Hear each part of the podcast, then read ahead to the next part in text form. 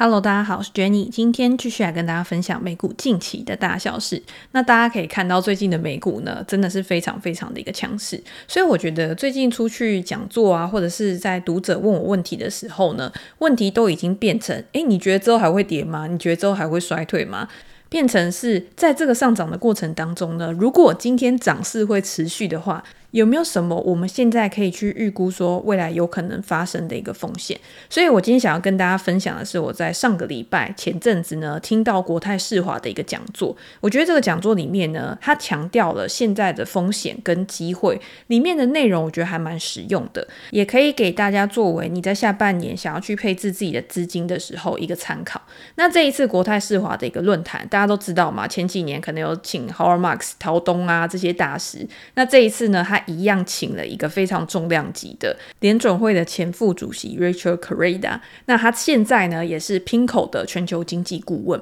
那以前是内部人的话，他一定知道联准会他们思考的一个逻辑，或者是在未来呢有可能会做出什么样的一个政策。主持人也在最后呢收集了一些大家现在非常常问的一个问题。那我有把一些重点呢整理出来跟大家做一个分享。那一开始当然是由 Richard 他去揭开了演讲的序幕。那这一次呢，他是从二零零九年开始，因为我觉得现在整个金融环境啊，其实你绝对不可能去忽视掉二零零八、二零零九年带来的一个影响。为什么？因为呢，从二零零八年之后，我们就开启了大 QE 的时代吧。多年来呢，利率都都是处在非常低的一个水准。那么低的利率，它影响的是什么？第一个是资产的价格膨胀，第二个呢，也就是因为价格它持续的上涨，这个市场变得是更脆弱的。到二零一九年的时候呢，他们就预料到可能会有一些乱序，可能会有什么事情会发生。可是谁都没有预料到是新冠疫情让整个全球的经济变成瘫痪的一个情况。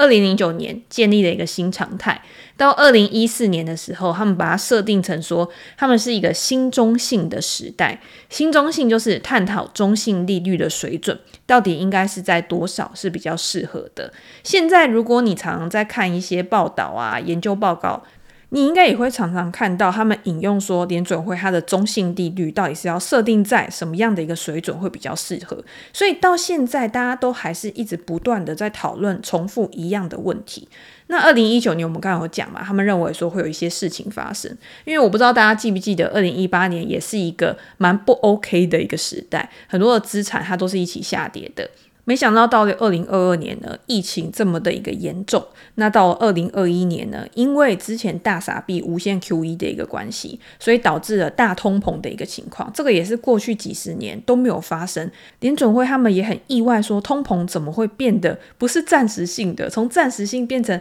要去讨论说会不会有停滞性通膨的一个现象。好。那二零二一年呢，联总会就开始采取非常鹰派的一个作为去引领嘛，大量的升息，然后造成现在已经到五个 percent 的一个水准了。二零二二年呢，大家也可以看到股债同跌，本来应该要去做避险的这个债券呢，在当下没有办法发挥很好的一个功能。那到了二零二三年，我们应该要做什么？尤其你看，现在已经过了上半年，上半年的股市就是强嘛，只有一个强势可以去做形容而已。下半年有没有办法延续这个涨势？我们可以去思考我们最近看到的很多新闻，比如说 AI 的一个热潮，比如说美股它就是靠 G7 七大科技巨头去撑起来的。那未来呢？如果今天七大巨头的表现不好的话，会不会经济衰退，然后造成整个估值的一个回落？但是我们上次讲到 Howard Marks 的时候，也有讲，他在 memo 里面有讲，他说这么大幅度的下跌啊，一旦牛市开始，它是需要好几年的时间去延续这个涨势的。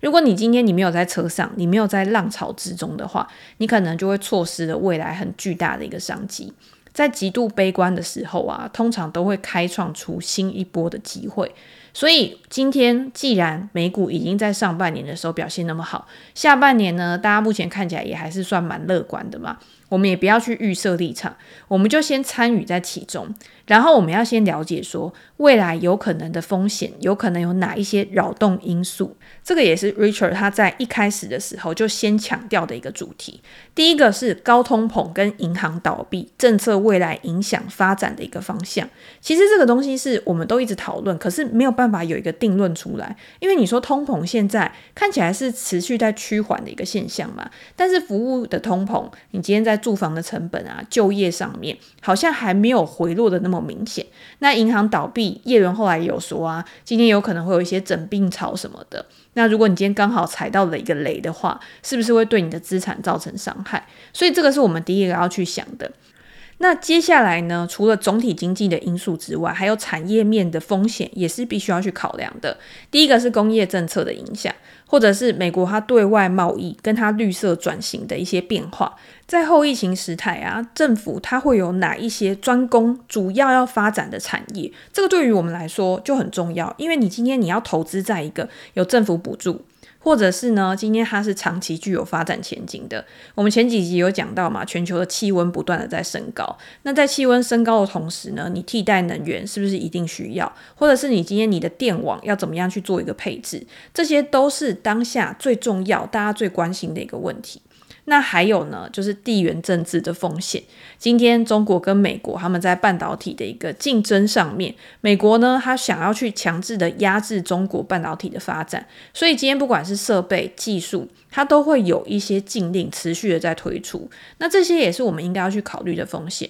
比如说美国的公司，它有多少的营收占比去铺显在中国上面？那对于它未来的股价、营收、获利有没有影响？甚至会不会去影响到供给面？那今天如果又有供应链短缺的一个问题的话，比如说呃，中国它之前稀土的一个问题，又好像开始要去引爆，那这些呢又有可能再去导致通膨的一个上升。所以我觉得在未来的环境呢，真的是不确定性蛮多的。但是我们就是关关难过关关过，一步一步的走下去。那最后呢，还有就是后疫情时代新中性利率的影响。我们刚刚前面就有讲到了嘛，中性利率这个议题，其实对于当前的市场来说是很重要的，因为联总会它就是希望把通膨水准压下来嘛，所以如果今天还是维持的比较高的利率目标的话，那对于整个市场来说就会造成一些压力。我觉得这边可以插一段，就是主持人问到 Richard 的问题，他那个时候就有讲说，在二零二二年的时候啊，联准会他面临到新冠肺炎疫情，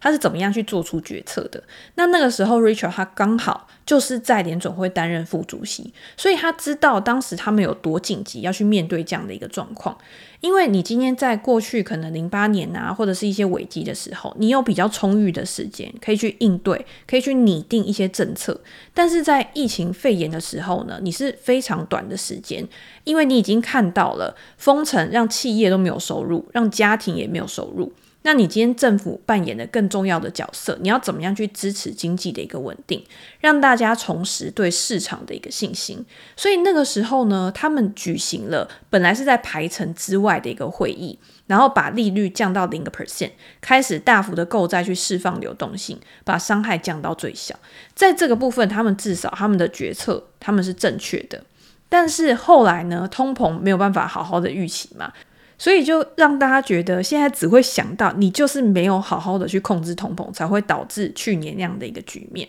那现在呢，我要知道的是，联总会它到底最 care 的问题是什么？让我们也可以去抓住市场未来的一个趋势嘛。所以我还蛮有印象的，Richard 那个时候他就有说呢，他说联准会什么指标都看，但是呢，当然有一些是他更重要的，比如说通膨。核心的服务通膨不含房价的一个通膨，因为服务通膨是更具有僵固性的嘛。还有薪资通膨有没有办法去降温？而且他也有提到，目前看起来呢，抗通膨绝对是鲍威尔的首要选择，经济衰退呢是次要的一个考量。因为鲍威尔他相信，以长期来看的话，有良好的就业市场可以让通膨降温。可是以目前美国的就业市场看起来呢，是有过热的一个迹象，所以容忍一点失业率上升是可以接受的。失业率大概要上升一个 percent 才有可能让通膨去达到他们的一个目标。所以你看现在大概是在三点六、三点七左右嘛，那可能要上升到四点五个 percent 才会是一个长期间的低点。这个是 Richard 他回答的。那还有另外一个扰动因素，就是我们刚刚讲的潜在风险。他有提到的，可能是目前还没有太多人去提出来的一个论点。他说，二零二四年的美国总统大选啊，也会很重要。当然，在过去每一次的总统大选，大家都会说，哎呀，很重要啊，对市场的影响很大啊。但是他认为这一次呢，为什么会比过去真的都更重要的原因是，它会影响我们在看待未来经济方向，或者是未来产业政策的一个观点。因为今天新的总统上来，或者是现在拜登他可以去做连任的话，它会影响美国的供应链重组、绿色转型的速度跟方向，还有你今天与其他的国家的贸易政策、你的货币政策未来要怎么走，都是下一任的总统必须要去面对的一些问题。当然，大家会说哪一任总统上来，没有一个人会想要让经济变不好的嘛。但是你会影响到每一个重要主题它的一个进程跟它的速度。比如说现在像 AI 人工智慧好了，今天我们在看产业的时候，我们知道这个 AI 它是一个长期发展向上的一个产业。但是如果今天你新的就任者，他可能有比较多的监管，或者是他今天他可能着重在其他的一些领域上面，那是不是就有可能会去压抑到本来我们觉得很热门产业的一个发展，那当然啦，我觉得你今天要投资，还是要投资在这种更有潜力，就像 AI。你今天哪一些公司，它是可以应用 AI 的人工智慧，然后去帮助你，可以有一个更好的工具去提高你的生产效率。那在生产力提升的同时呢，其实某一个部分也是降低了通膨嘛，因为你今天你成本有可能大幅的一个降低。但是经济如果也是因为 AI 这样蓬勃发展的话，它可能也会有一些互相抵消。最后呢，又是要回到当政者他怎么样去看待这样子的一个平衡效果。那当然，如果今天呢，在供应链转型方面，它也可以去有更好对外沟通的一个管道的话，是不是就可以降低供应链的风险？那我们刚刚讲的，因为供应链而推升的通膨，也有可能会比较趋缓，比较不会需要让大家去做一个担心。好，我们刚刚讲的呢，都是跟市场相关的嘛。你应该要去观察什么指标，或者是你应该要去思考有哪一些潜在的一个风险。那第二个我们要去思考的问题就是，当你未来有可能在面对到这些风险的时候，你现在要怎么样去做你资金的一个配置？这个也是在后半部的时候呢，三个人就是 Richard。然后还有国泰的首席经济学家林启超先生，还有国泰的资深副总王英聪先生，他们三个人呢都有一些不一样的想法，但是呢，我觉得他们的方向还算是蛮一致的。共同的想法呢，就是今天你要先去了解市场的一个趋势，看清威胁之后，你才可以去掌握先机嘛。然后你今天要让你的投资组合可以具有很好的韧性，这个韧性就是当未来呢有任何意外的状况发生，或者是市场的波动加大的时候，你都可以很好的再去度过一次景气的一个循环。今天如果你是以一个更长远的角度，你今天你有很好做资产配置，降低你投资组合的波动的话。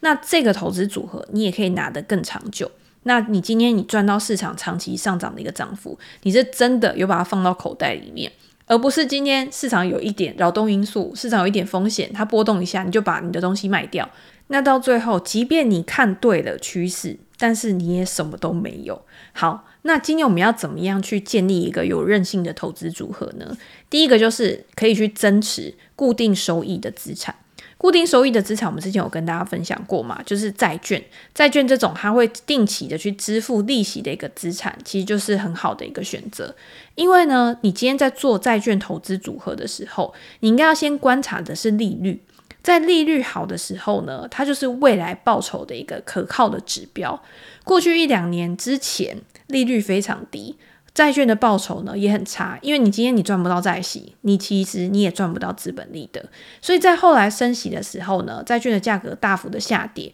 老实说，很多人呢他其实是有被套住的。那现在呢，美国的短期公债其实就可以提供很好的一个利率了，或是投资等级的公司债呢，现在就可以获得比在疫情之前哦，疫情之前你可以拿到的高收益债的利率，你现在。投资等级的债券，你就可以拿到一样的利率了，其实是很划算的一笔买卖嘛。除此之外呢，他们还有信贷或者是另类资产，其实现阶段呢也都可以提供更高利率的一个报酬。在这个不确定性的情况之下，你可以去了解说有哪一些固定收益的资产是比较适合你的。那把它作为你投资组合的配置之一。那在配置债券的时候呢，你还要思考到债券有一些特性或者是优势，比如说未来呢，你可以看到央行它在采取它货币政策的时候。它可能不会像之前一样，我直接大傻币，然后大宽松时代。现阶段我们就是处在一个比较高利率的一个情情况嘛。但是当大家都已经习惯比较高的利率的时候，其实它就不需要那么快的去把它降下来。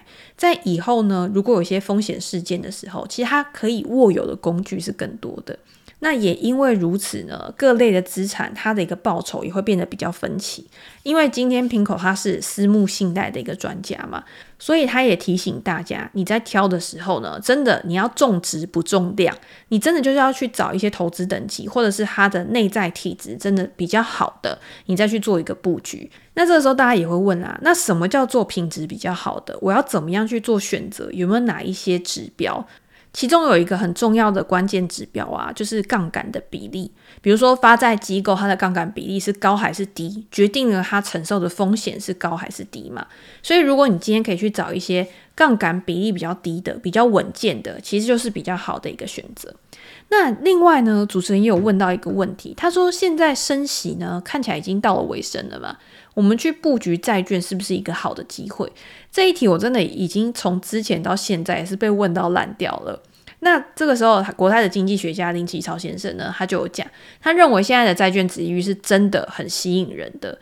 台湾人呢都很喜欢做存股嘛，你今天哪一档值利率高，你就去买哪一档股票。那现在如果你只是想要四到五个 percent 的一个利率，债券它就可以提供这样子的一个报酬。而且债券是你在买的时候，你就已经知道你可以获得多少的报酬了。它相比于一些存股啊，存股可能还会有资本股价上面的一个损失嘛。所以现在看起来呢，债券真的是优于某一些定存股的。而且以某部分来说，我们买债券就是买一个可确认性嘛。我们也希望这个债券呢，它是具有防御的一个性质的。在未来确实还是会有可能有衰退的一个疑虑，比如说缴税的人变少，你今天消费的人他的消费能力也会下滑。那经济趋缓可能在未来的某一个时间点，它还是会发生。那如果你今天你是持有债券的话，你也不用去担心是不是经济衰退，你也不用去担心有没有什么意外的状况。债券它就是稳稳的去支付债息给你。那另外他们的资深副总王一聪先生呢，他有提到一个蛮重要的点。他说呢，今天因为现在是在殖利率倒挂嘛，殖利率倒挂大家都认为说会是衰退的一个前兆，所以你今天在做债券的时候，你的部位呢也可以采取杠铃式的一个策略。什么是杠铃式的策略？就是你可以多配一些短债，短债去搭配长债。因为短期的债券呢，它对于利率的敏感性是更小的，所以今天呢，当利率有大幅度的一个波动的时候，如果未来真的有通膨啊，联准会又在升息啊，其实你受到的冲击也会比较小。我觉得这个是大家真的可以去思考的一个问题。现在在殖利率倒挂的期间呢，短债的利率看起来真的就是比较甜。好，那讲完债之后呢，股票当然还是大家非常关注的一个问题，因为债券它的成长性就是有限啊。我今天如果未来没有衰退呢，如果经济现在看起来好像还是还蛮好的啊，那我今天投资在股票上面，我可以赚到未来的一个获利，一定是更好的。在论坛里呢，王一聪先生他就有讲，他说美国的上半年啊，其实是很有韧性的一个经济体。虽然市场都预期说会衰退，但是目前看起来确实是没有什么影响。反而是前阵子大家看到前几天中国的 GDP，中国的经济目前看起来呢，还是比较疲弱的一个状况。所以今天想要去投资美股，或许也是一个很不错的选择，因为美股长期趋势大家也知道都是持续向上的嘛。上半年虽然都集中在大型的科技股，但是在经济持续变好的情况之下，产业轮动的状况也是有可能，或者是今天他们这些高估值的股票有拉回的时候，也是可以去布局的一个机会。他认为说，如果今天大家要去挑股票的话，你应该要去思考哪一些公司或者是哪一些板块。它是具有高成长的前景的，它的获利空间、成长的幅度可以更大。那这样子，你今天去布局的时候，你今天你获得的获利一定也会优于其他的一个类股。那大家现在在看半导体的时候，都是因为它的 AI 题材嘛。但是他们的首席经济学家林启超先生就有讲，他认为说，过去两年制造业非常好，因为疫情在家嘛，你只能去买一些可能家电啊，然后笔电啊这些东西。但是现在我们可以看到明显的衰退，半导体年减二十个 percent。那两年前服务业不好，现在就风水轮流转嘛。他认为说，在下半年啊，这个问题、这个状况呢，可能又会重新的再掀起新一波的趋势。下半年开始，制造业跟科技业呢，都会进入到衰退的一个末期，因为库存水准呢，会降到比较低的一个水准。新的订单呢，会作为这些公司营运的催化剂，可能是明年新一波的换机潮呢，也会带来新一波股价的一个动能的。大家可以看到，最近 ChatGPT 好像从六月以来呢，有退烧的一个情况，比五月还要少了十个 percent。那未来呢？今天 ChatGPT 它已经是一个不可逆的趋势了，有更多的外挂，有更多相对应的城市出现。那你 AI 应用是不是也需要有更高规格的一个硬体？那软硬的整合呢，带动的这个串机潮，他认为是之后呢，大家应该要去关注的产业或者是公司的一个方向。再搭配他们公司的财报数字的一个公布呢，你今天你可以更好去确认这个趋势是不是持续的在延续当中。你也可以更好的去做一个估值，比如说今天它的本益比、它的 forward PE，然后再参考它的成长率，然后你可以判断说这家公司它到底适不适合在现在买进。Maybe 你现在看起来的昂贵价，过个一两年之后，你再回头看，变成是一个便宜价、合理价。好，那最后呢，还要跟大家分享的一个问题，也是最近呢，大家应该很关注的，就是美元。大家可以看到，美元在这几天开始有非常强势的一个下跌，甚至还有突破了一个波段的低点。很多报道都开始出来说啊，美元开始要大幅的转弱，可能还会再进一步的一个下修。但是在这个论坛里面呢，他也有提到美元的一个问题，比如说美元的一个强势主导地位是不是还能延续，或者是你今天你美元未来的一个走势也会去影响到全球市场的一个变化。那在这个问题上呢，Richard 其实他就有先讲，他认为说美元在未来两三年呢，还是可以维持它的一个市场地位，但是在面临到国际贸易的时候，你可以看到有一些国家已经开始，他们会自己用他们本地的货币去进行清算跟交割。可是如果你今天你放大到整个市场、全球商品衍生性市场的话，美元的地位还是没有办法很好的去做一个取代。他认为，在这三到五年呐、啊，当然你时间更长，会有更多的不确定性嘛。但是过去这么长的一个时间，很多时候危机发生的时候，美元它也会成为一个避险货币啊。美元它是有它的价值存在的。在升息的尾声呢，我们可以看到美元转弱，它是可以被预期的。那这个时间点，你也可以去观察其他的货币，然后去做一些布局，或者是你想要去持有其他国家其他货币的一个资产。比如说，像最近的亚洲货币都还蛮强势的嘛，这就是跟美国利差会有相关的一个关系。在上个礼拜呢，CPI 公布之后，大家可以看到升息的几率就降低了嘛。再加上呢，台湾的科技股、电子业它的一个出口的一个状况，如果今天景气非常好的话，台币升值或者是台股上涨的一个情况会更明显。当然，也不要忘记，就是我们也是有总统大选，那它也是一个不确定性的因素。其实我自己在想啊，就是我当然听完之后，我会想说，汇率的问题是我们美股投资人非常关注的一个问题嘛。今天除了联总会的政策会跟美元的走势息息相关之外，那美元走弱呢，会有什么样的一个影响？在之前美元强的时候，大家记不记得我们在看财报的时候，你就会看到很多的公司，因为美国的大型科技股很多的海外营收，所以美元强的时候，它受到汇率的影响，去压抑它的获利的情况就很明显。那现在美元转弱，有没有可能对于这些大型公司来说，它在账面上的数字又会变得比较好看？那也有有可能会变成一种激励的作用。所以我觉得今天你没有办法很好的去预测外汇，因为我觉得外汇算是比较难去做一个预测。因为变数太多，但是呢，当你看到现在的位阶相比于过去的位阶是高还是低的时候，你可以从外汇，然后去想说其他的一个资本价格的一个状况，然后来去布局这些资产，我觉得是有相关性，而且是比较可行的一种策略。好，那今天呢，就先跟大家分享到这边。我跟大家分享一些重点呢，是我听起来比较有感的，也推荐大家可以到 YouTube 去看完整的影片。我会把链接放在资讯栏。那如果大家有什么问题，或者是想要了解的主题的话，也欢迎留言给我评价。我们在之后的 Podcast 都可以再跟大家做一个分享。那今天就先这样喽，拜拜。